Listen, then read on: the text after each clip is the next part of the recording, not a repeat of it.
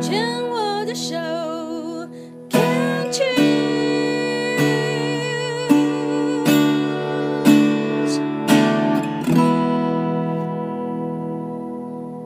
病虫害防治第二段要继续跟金黄老师聊一聊。金黄老师今天来呢，是以一个病友家属的身份哦。那在两天前才刚刚办完父亲的告别式，因为的个年长哦，然后有慢性病，又刚好又染疫了，所以就呃离开人世间。而金旺老师的姐姐朱玲曾经来过节目当中，非常棒的艺术家哦，她呃。七月到八月，对，七月八号到八月六号，对，有一个活着的画展。对，录音的呃当天哦，这个七月初还这个目前还在跟他的这个癌症的末期呢，还正在并存，在写功课当中，这样子还活着，真的就像他的画展还活着。那所以今天金黄老师在上一段呢，有跟我们聊到了，就是阿德勒这一位呃人本心理学家，他。对金黄老师的影响，讲到了课题分离。嗯，来，继续老师上课了。不要这样子，这样感觉压力很大。那我相信 听众朋友很多是心理学家专业的，所以如果有讲错的话，也欢那个欢迎交流。那如果有讲对的，也可以给我们留言鼓励。呃，就我的认知啦，就是说台湾比较熟知的三大心理的学派。第一个学派就是所谓的做梦的弗弗洛伊德，这个大家都有听过，嗯，精神分析。对，然后他主攻就是潜意识啊，或者是你的梦怎么样这样子。然后第二派就是其实呃，也正因为那个很多呃老明星老师们在讲述所谓的荣格，所以荣格分析师这一套在这几年十年内台湾就非常的兴盛。提提潜意识，呃，对对对，那他也讲很多的儿时创伤这样子。但是你知道，如果我我就会特别喜欢阿德勒，就说。啊，做梦啊，我醒来啊，也也不会做梦啊。啊，儿时创伤，他那个荣格有一个很好玩的事情是，呃，如果十个都儿时创伤，那为什么十个长大之后都长不一样？就类似，对对对。那我不是要打荣格一巴掌，是因为我也没有呃，就是我觉得每个学派一定有他很厉害的地方，但我也相信一定有共通的地方，所以我更推崇阿德勒是他提了一个课题分离这个事情，然后他跟表演的我们教表演的一个。呃，主轴非常的接近，就是如果你是表演者，演员跟角色要有一段的距离，你要去接近你的角色，而不是你变成那个角色。嗯，对。例如说，我们乱举例说，Debbie 要演三铁人，嗯，然后有些很那个偏执狂的，就是我就是把自己操到。我只要讲出姚代维，我就是铁人这样。那、嗯、通常这种的的危险就是说，你可能拍完之后，你就是出戏就出不来了，嗯，然后班也去不掉了，肌肉也去。这个就是一般我们来讲的上心了。对对对，上心了，走心了这样。嗯嗯、然后我很喜欢就是阿德勒讲说，课题分离就是说，是 Debbie 去接近三铁这个角色，而不是我。变成角色的本人，嗯，所以我去研究他的过程，我去喜欢我自己的角色，我去创造我喜欢的角色，然后我跟我的角色是有距离的。那这个跟课题分离有什么关系呢？就是我们假设以三铁人就是一个所谓的呃生病的人，嗯，OK，然后呢，Debbie 就是一个陪伴者，所以陪伴者不会去搅入这个生病的人的情绪，对，所以我在看待这件事情的时候。我们就以一个很简呃很实际的例子说，例如说有一个大小便失禁的生病的人，OK，那如果我有课题分离这样的跟我的大小便失禁有一点距离的这个观察的话，我知道 OK 你很辛苦，OK 你这那我们去解决如何解决大小便失禁，包尿布啊，用垫布啊。找临时看护啊，找舒缓治疗啊，找安宁病房，而不是说天哪，你大小便失禁，我要哭了。你知道这样真的很辛苦诶，大便是一个这么平常、这么开心的事情，你卷入人的情绪，你于事无补，然后你不但是自己悲伤，然后当事人也觉得就是西马西安暖，或者是有一些因为长期照顾的那个压力，你你。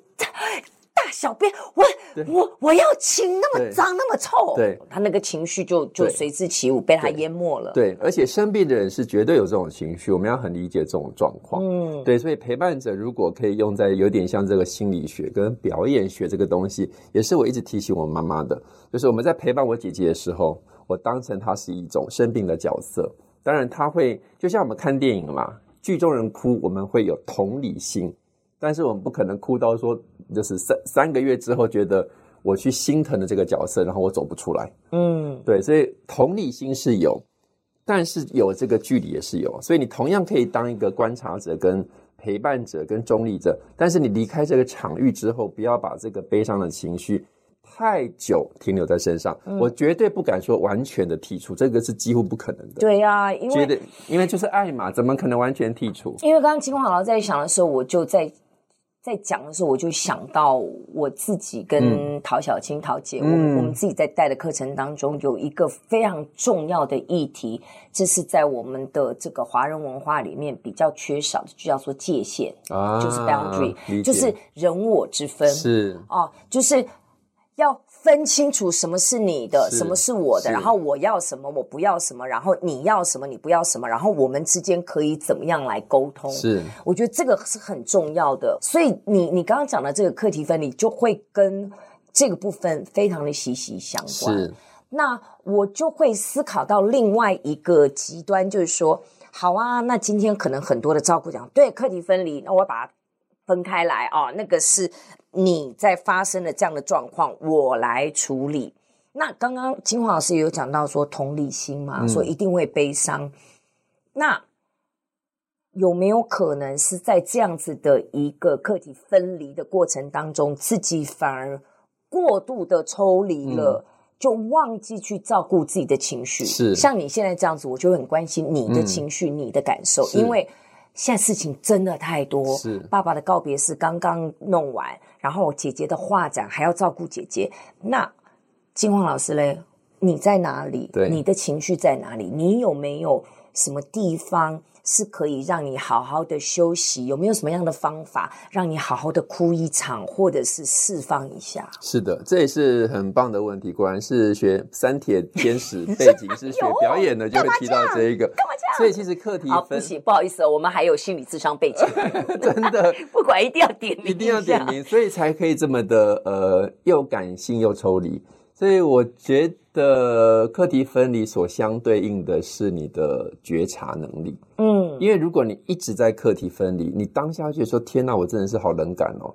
我就想说，为什么这个瓮要六万？难道五万五不行吗？为什么那个火化场要六六千五？不能是六千吗？就是已经课题到这种东西。但觉察也是我这几年一直，呃，我的好朋友们以及很多的不管是身心灵教育者都会一直提醒，就是。就像刚才 Debbie 讲的，你在哪里？嗯，对，所以其实我在当下处理的时候，我也是会跟我自己去保持距离，因为当下就是先解决事情。对，你哭得死去活来，走了就是走了，你就是要处理。所以整个结束之后啊，我告别式一结束之后，我就跟我妈说，我去海边一下。对，我自己去，我就说我要去吃葱油饼。那其实我就有觉察到那个悲伤的情绪，可能要释放一下。对，那我就去海边。你是用这样的方法？是，所以就是说，课题分离一定要 plus 那个觉察，不然你真的会太像一个冷血，以及你压压下自己的情绪。对对，然后像我，我中间在处理这个课题分离，我们现在还在讲讲呃父亲这一块嘛，因为他算是、嗯、呃往生，所以他算是一个据点这样，所以我在处理的当下，我就会无时的觉察到陈金黄，但我不会搅入告别式的悲伤。我反而是觉察自己说，我要为这个告别式的人，我把我的父亲当做一个角色，我真的是深深的为他祝福，对，因为他走得很舒服，走得很漂亮。应该说他走的倒数第二天，我们就去加护病房看他，那我们就说，爸爸是不是觉得在家里吹冷气太舒服？他整个衣服敞开这边给我抓痒哎，因为他说是吗啡了嘛，就是很舒服这样。我觉得医生也很棒，医生就说。谢谢你们的配合，因为很多家属就在此刻说救，你看那一救下去是插管，真的是生死的功课。对，所以我觉得就是说，我们要一直觉察这一面。所以你看，这个就是一个我爸提供一个很棒的生命功课，是我一样有一点距离的在观察这个生命的离去，我祝福他，但我同时要觉察自己的悲伤。你知道，因为其实我自己呃，当初母亲在癌症在呃肺腺癌在那个医院过世的时候，我们也是放弃急救。是。然后那我们我也看到，在医院真的病房外面，为了救不救，一家人吵成一团。对，那我可以分享一个真实，因为是昨天才发生的事情。因为这个帮我们处理后事的台东的这个后事公司，因为台东真的很小啦，所以其实呃能够垄断这个市场，大概百分之七八十都是这一家。那他们人真的很棒。那后来他们就开车啊，帮我们什么入塔什么，那整个事情都是很圆满的。我觉得很，他们老板还比我小，我就说。某某某老板，我想要问你一件事，你看过这么多的生死，你自己本人赞成要急救跟那个插管吗？他的回答我真的是很 shock，因为他说，如果我是健康的人，我会让我的亲人插管。他说这，我就说真的假的？他说我还没有讲完，因为你是当下你是健康的人，你看到还有机会，你怎么可能不救你的爱亲人跟爱人？那我说，那他就说我还没有讲完。但是如果你看过一次你的亲人被急救，你以后一定不会让他插管。嗯，我说真的是我脑，我就是谢谢你告诉我这件事情，因为他讲上半场的时候，我讲说我们是不是做错决定了？爸爸都已经这么舒服 在那边抓痒了，为什么不救？完全没有伤口，哎，干干净净、漂漂亮亮，颜色红润，为什么不救？对，他就说，如果你看过一次被急救，你就不会去插管。嗯、我对我就说，谢谢你告诉我这个生命功课。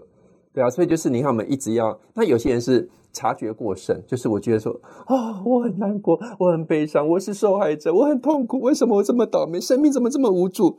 然后你既没有课题分离，然后又又一直在回到自己身上。对，那有些人是绞入过多，不行，我一定要陪伴你，我一定要。用我全部的要救，一定要救到最后一刻，不行，他是我爸，他是我妈，救这样子，不要管钱。我你知道，我有时候常常这样讲，可能也有一点狠心冷血，因为我我常常觉得，你想救的意图，嗯，是真的想他活下来，嗯、还是你只是在尽一个人子应该尽的义务？因为是我爸，因为是我妈，是。可是你有没有想过，也许爸妈，你真的救回来，万一真的。就一个活死人是啊，是啊，所以我们很推行签那个自主权利的病历。哦，对，对呃，自主最近有一个，对我签好了，我签好了。嗯，对，那个他会有医疗团队跟你解释。嗯，那我也认认真真去听了安宁基金会的讲座。嗯，对，上面提到四个字，我也是印象深刻，叫做生死两安。很多人就会顾到所谓的，例如说要两难还是两安？两安，两安。生的人跟死的人，你的心中都不能有遗憾。嗯，对，生死两安，我觉得这个是很棒的。病人的自主权之外，我们因为从小到大，我的养成也是对死亡非常的忌讳。嗯，我们从来都不会去事先的交代说，嗯、啊，我如果要走了，我要怎么样，怎么样，怎么样。嗯、这个好像也是某一个应可以去做的动作。嗯，对不对？嗯，就是除了我们要签急救的时候的那个事情，那身后事。其实大部分人在办那个告别式，是在告呃，是在办给自己心安的。是啊，是啊，是啊。